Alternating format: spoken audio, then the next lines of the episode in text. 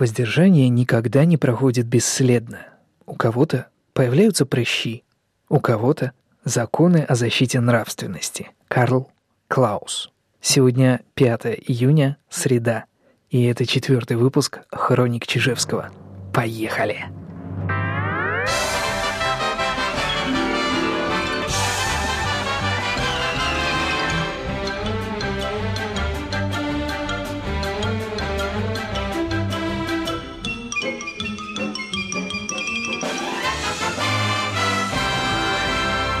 Поскольку вчера был уже очень-очень длинный выпуск, и, помимо всего прочего, сегодня я записал интервью с Владимиром Волохонским, который выйдет в пятничном выпуске «Хроник Чижевского», то, знаете, друзья мои, сегодня я, наверное, ограничусь всего лишь одной новостью, но зато какой. Новость это будет, наверное, самое-самое главное за сегодняшний день, и это даже... Э, и это даже не Турция, это Москва. В Москве творилось сегодня просто что-то совершенно непонятное. В Москве э, дважды загорелось в метро. Вот знаете, говорят, что дважды молния в одно и то же дерево не попадает. А в московском метрополитене дважды на одном и том же месте вполне может возникнуть один и тот же пожар. Да. А, говорят, что давка там была жуткая. Совершенно нескоординированно работали сотрудники метрополитена, сотрудники полиции, городская администрация. В общем-то, оно и понятно. В этот самый момент господин Собянин сложил с себя полномочия для того, чтобы быстренько-быстренько успеть оформить выборы на следующий год. А люди, конечно же, я думаю, многого натерпелись в данной ситуации и и вряд ли проголосуют. Я, я, я, по крайней мере, очень надеюсь, что у них э, как-то сложится, сложится вот это вот все вместе, и люди отрефлексируют 8 сентября, что Собянин выборы... А, он же в тот день, когда выдвинулся кандидатом в мэры, устроил нам веселье в Москве с, с метро. И может быть, даже не проголосуют, прокатят Собянина на выборах. Мне очень э, радостно то, что Навальный решил двигаться в мэры Москвы э, не потому, что я как-то особо рьяно поддерживаю Навального, а потому что здесь, наверное, исключительно путинская логика, если не Навальный, кто кто. Вот со стороны власти сегодня есть Путин, э, который такой тяжеловес и продавливает все-все-все.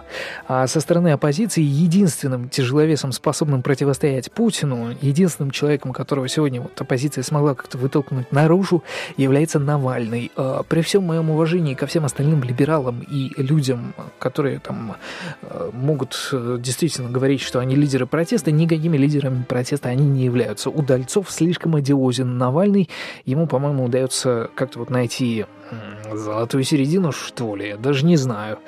Э, он и националист, но вроде не такой уж страшный националист, чтобы от него отворачивались либералы. Он вроде либерал, но не такой уж страшный либерал, чтобы от него отворачивались националисты. В общем, замечательную просто линию тянет Навальный и да, нам говорят, что, может быть, из-за того, что он националист, там, придя к власти, он станет еще хуже Путина.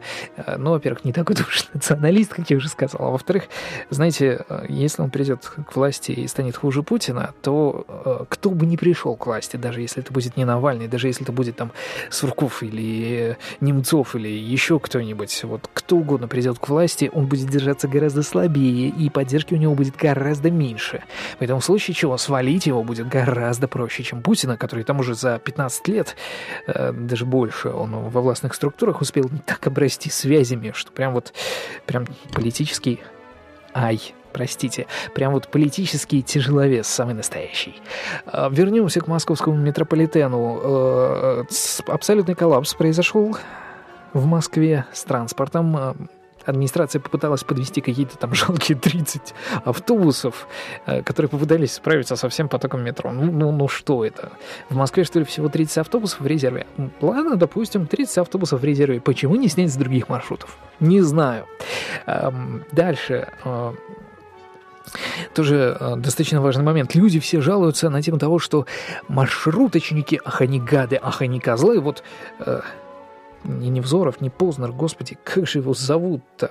Программу «П» ведет. Ах, вылетело. Даренко. Даренко его зовут. Это вот Даренко сказал о том, что люди, которые не могут связать по-русски два слова, в этот момент прекрасно связывали два слова «3000 рублей по Москве». А, и жаловался на это Фантастика. Фантастика. Люди 13, простите, 23 года живут при рыночной экономике и совершенно как-то вот каждый раз, когда возникает э, жуткий обвальный спрос на какую-то услугу, они удивляются, почему цена на эту услугу растет. Вот уровень образования у нас э, экономического в стране. Люди не понимают, что как только спрос повышается, цена на услугу тоже повышается. И что в этом нет ничего плохого, это наоборот даже хорошо, потому что если человеку действительно нужно куда-то поехать, то он заплатит эти три тысячи. Если у него там жена рожает, или кто-то умирает, или ему плохо самому, то он поедет. Э, ну, конечно, здесь скорее скорая должна его вести, но э, вот в подобных критических ситуациях человек заплатит эти три тысячи, и это значит, что ему действительно нужно было ехать. А те люди, которые не готовы платить три тысячи, ну, значит, им не нужно было ехать, и они не будут занимать э, столь драгоценный на данный момент ресурс, как маршрутка. Точнее, не как маршрутка, а как такси. А, вот, собственно, и все. Сегодня очень коротко. Я не помню, давал я вам задание или не давал. Вот склеротика.